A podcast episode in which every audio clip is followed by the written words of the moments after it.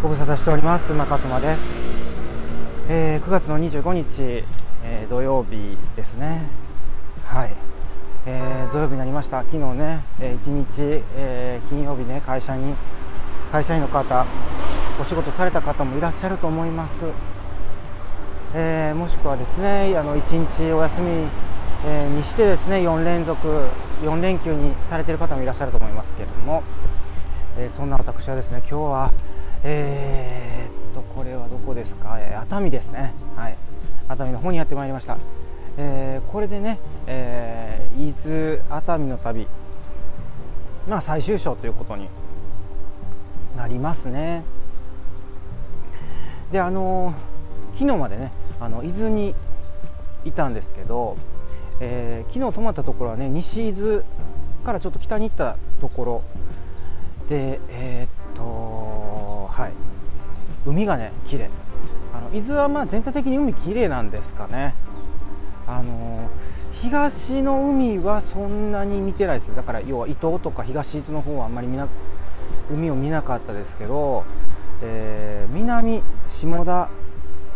下田の方とその西伊豆の方はねあの伊豆の海の綺麗さを確認してきました。はい。なので、えー、まあね、私海が海のねその海水が透き通ってるところが好きなんですよね。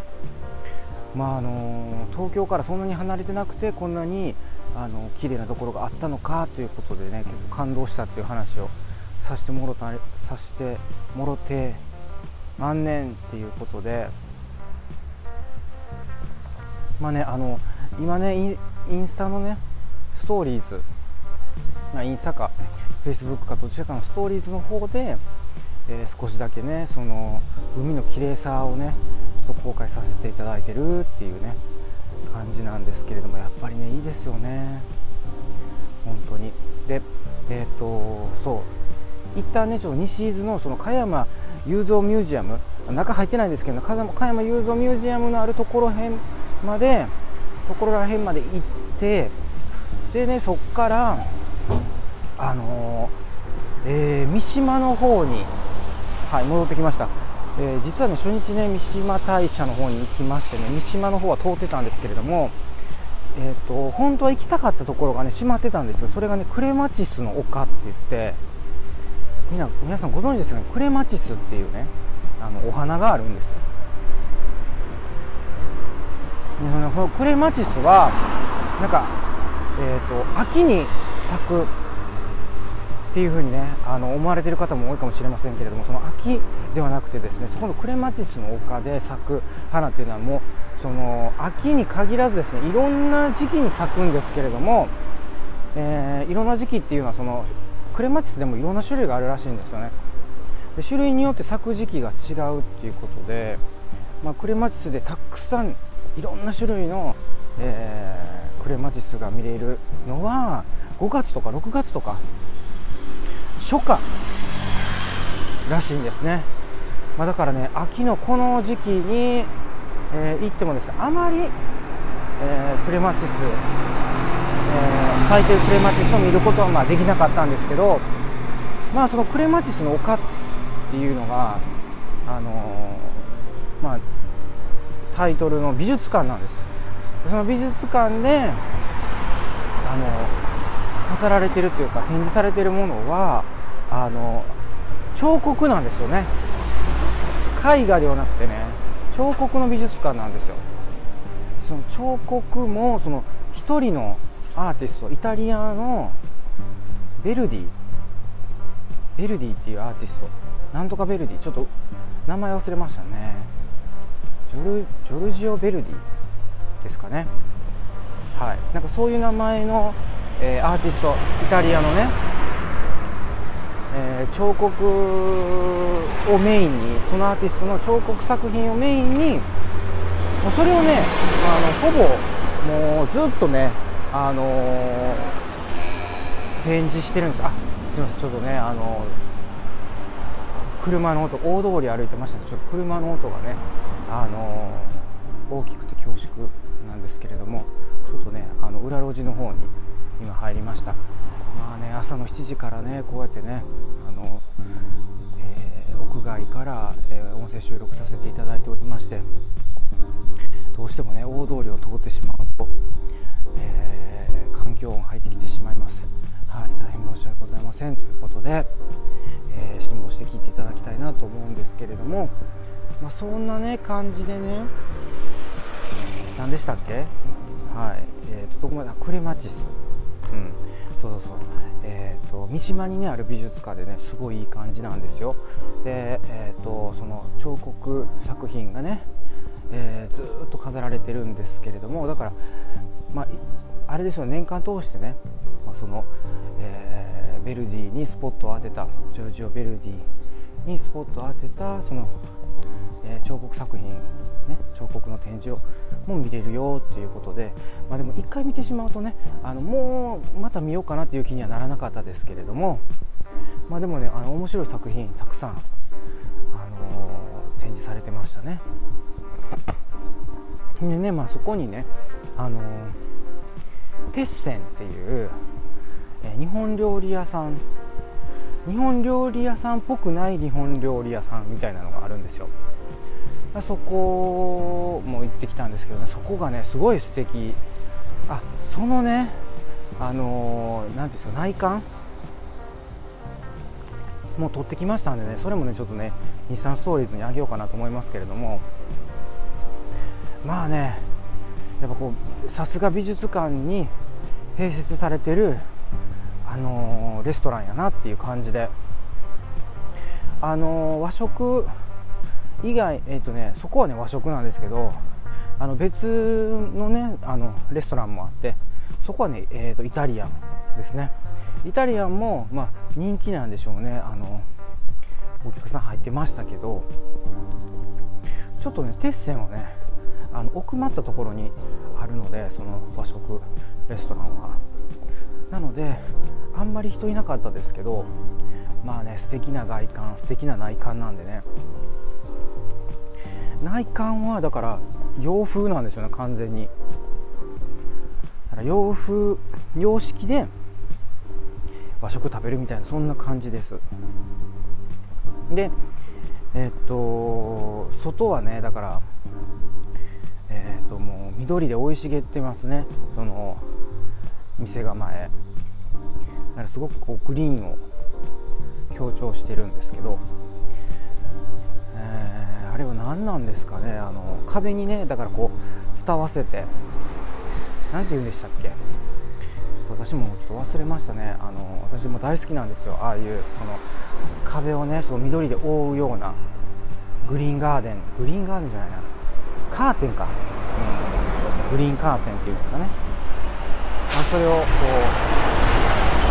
うカーテンで、えーと壁を覆い尽くしているような感じなんですけれども。まあ、というわけでねそこの鉄線で、えー、お昼はそこで食べなかったですけどね。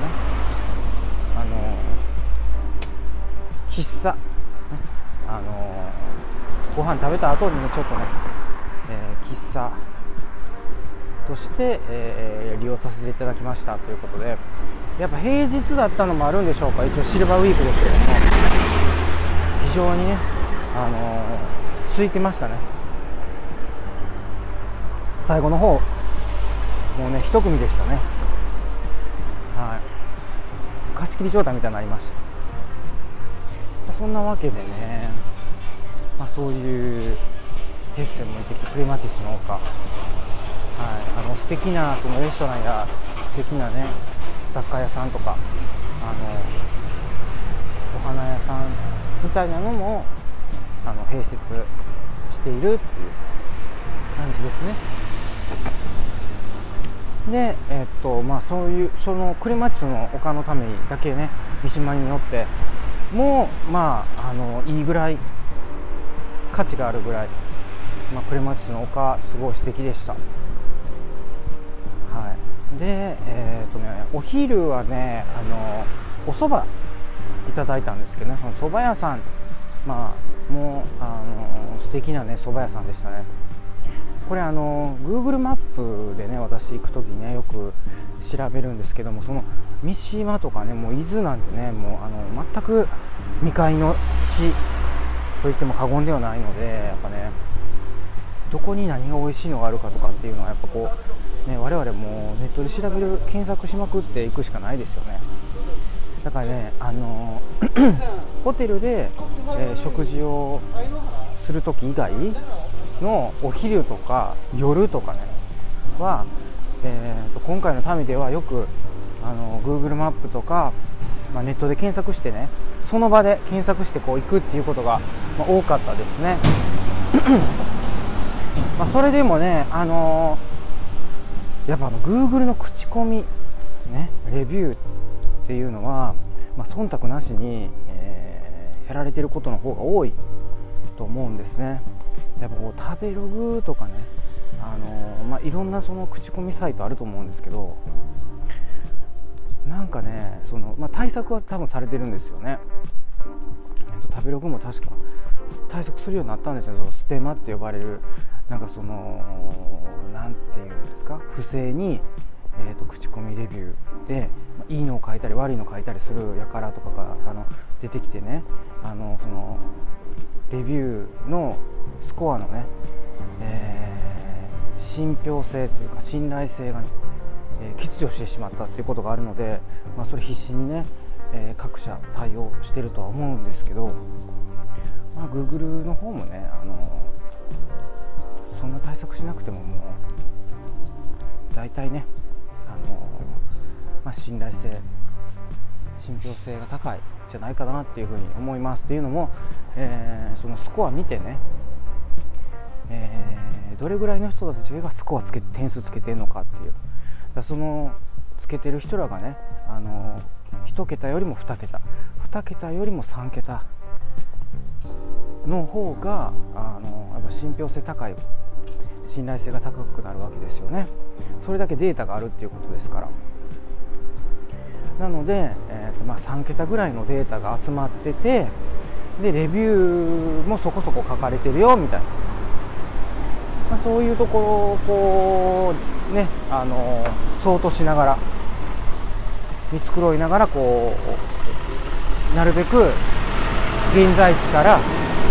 近いところっていうのを探してね行ってきました。まあだからね今回の旅結構そういう意味では外れなかったですね。まあなくはなかったですけどまああのお蕎麦屋さん三島のお蕎麦屋さんも良かったですね。はい。三島に美味しいお蕎麦屋さんがあるんだよっていうことで。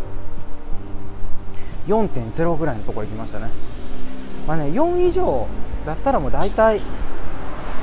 大丈夫かなっていう、まあ、4.5以上とかあったらねそらね素敵なんですけど4.5以上でも口コミがなんか1桁とかだったらねだいぶちょっと信憑性が薄れますけど、まあ、そんな感じでね三島からえー、っと熱海の方にね移動してくるんです。だから昨日西伊豆三島そして熱海っていうねはい、この3都市、えー、渡り歩いて車で来ましたけれども今ねだからいるところはその熱海の駅からあの歩いたらちょっと遠いんですけど、えー、車でやっぱりね車っていうのは素敵ですね。あのやっぱりこう伊豆半島ね旅する時、えー、こう熱海伊豆三島の辺りをですね旅する時は車がおすすめです。はい。やっぱね車だからこそ、えー、っていう場所にいます。熱海でも。熱海の駅前に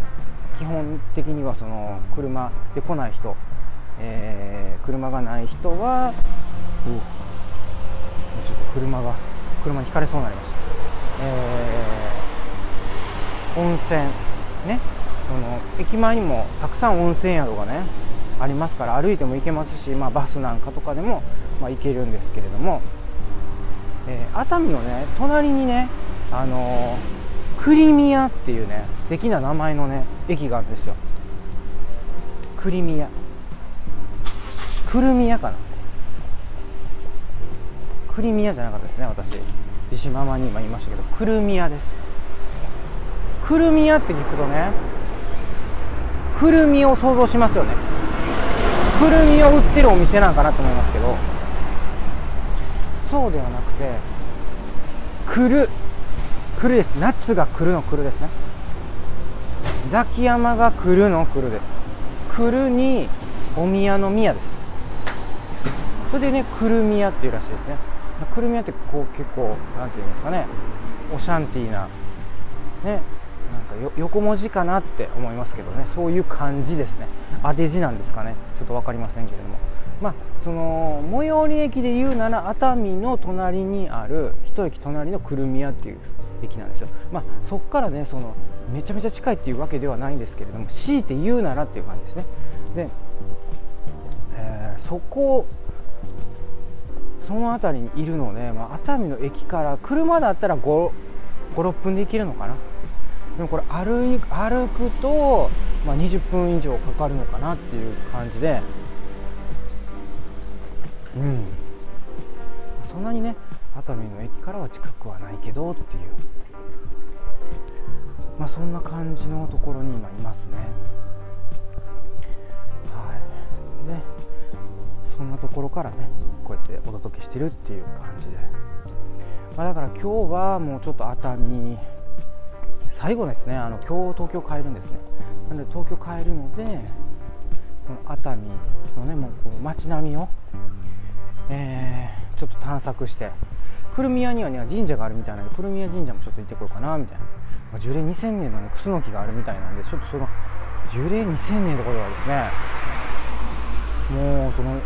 西暦始まってからずっとね我々のその歴史の、時代のね移り変わりみたいなのをねこうずっと見守ってきてる、ね、クスノキがあるっていうことなのでだからもう戦国時代を知ってればねそのもちろんその第二次世界大戦も知ってますしそういうこう歴史を知ってるねえー、クスノキをちょっとねこう拝ませていただくためにちょっと行ってこようかなと思いますね。まあ、そんな感じでね、あのー、こう熱海の街並みを見つつ、えー、東京に戻ってきます。なので明日の収録は東京からということになりますね。いつも通り、まあ、3泊4日の旅だったんですね。伊豆熱海の旅、まあ、三島もちょっと入れますけど入りましたけど、まあ、そんな感じでいやあのあっという間でしたね、まあ、皆さんにとってもこの4連休もしかするとあっという間に、まあ、4連休の人もね、え、そうじゃない人もいると思いますけれどもこのシルバーウィークって言ったらいいんですかね。あっという間にね終わってしまったって。大体そうなんですよね。終わる時ってあっという間なんですよね。ね皆さんもどんな風に過ごされたんですかね。はい。またそこら辺もね是非コメントなんかいただけるとありがたいななんて思ったり思わなかったりです。はい。というわけでまだねえっ、ー、と今日まで熱海におりますからなんか新しい発見とかがあったらまた次の、えー、放送でえー、共有したいなと思います。はい。今日はこんな感じで終わっていきます。ご視聴ありがとうございました。